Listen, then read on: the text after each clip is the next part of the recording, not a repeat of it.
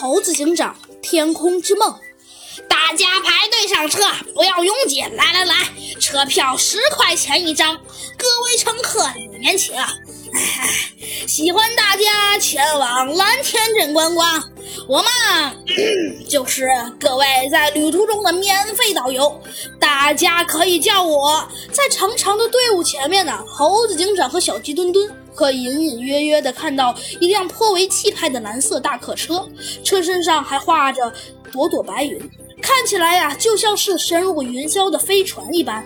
在狭小的车门旁边，一只满身大汗的火烈鸟正在吆喝个不停。可是啊，它还没有说完，就险些被一只大象狠狠地挤了一下，差点摔到地上。天这么热，你还是少说点话吧。我们都给你钱了，可不想受这点罪。说着呀，只见大象从口袋里粗鲁地掏出了一张皱巴巴的十元钱，一巴掌拍到火烈鸟的小口袋里，随后冷哼一声，昂首阔步地走上车去。呃呃，猴猴子警长，蓝天镇的人怎么都这么不不不讲礼貌啊？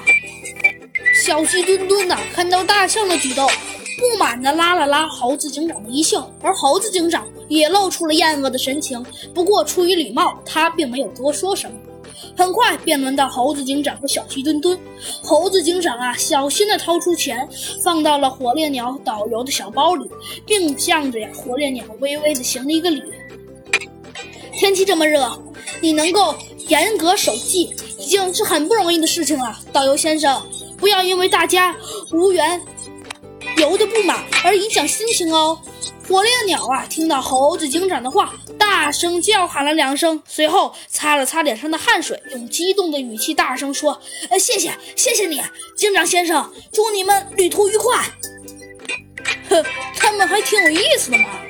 等小鸡墩墩呢他们坐上车后，猎狗兰克微微的舔了舔嘴唇，冷哼一声。随后啊，也缓缓地走上了车。少说废话，兄弟！在兰克的身后，他的哥哥兰德用毫无激昂顿挫的声音补充道：“上车，车门怎么这么窄？窄门。”兰德上车以后啊，那只傻乎乎的绵羊慢慢悠悠地向前走去，又慢慢悠悠地掏出了钱。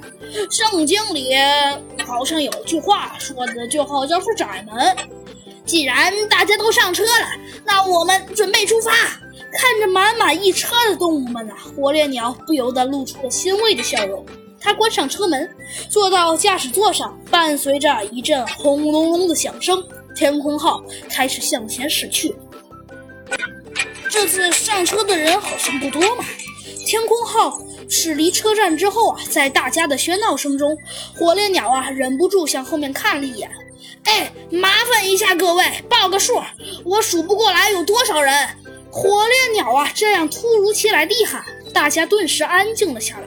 原本浑身放松、准备休息的猴子警长一听这话，察觉到了一丝诡异。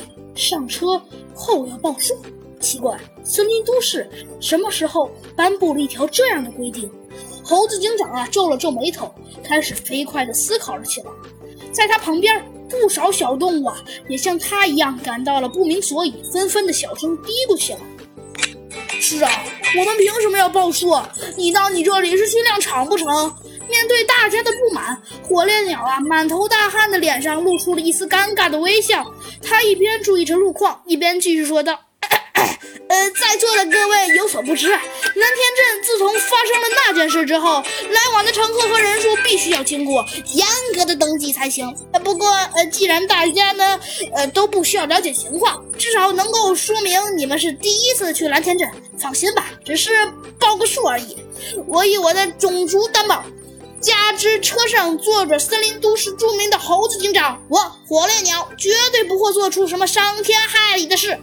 火烈鸟啊说完这句话之后大家纷纷把目光转移到了猴子警长和小鸡墩墩身上。在这其中有几只动物才注意到车上坐着一位警长都不约而同的松了口气。虽然不知道这其中到底有什么秘密还是先处理眼前的事情要紧。猴子警长啊这样想着于是他很大声的清了清嗓子。同时啊示意小鸡墩墩不要说话。好了这集的故事就讲完了我们下集再见。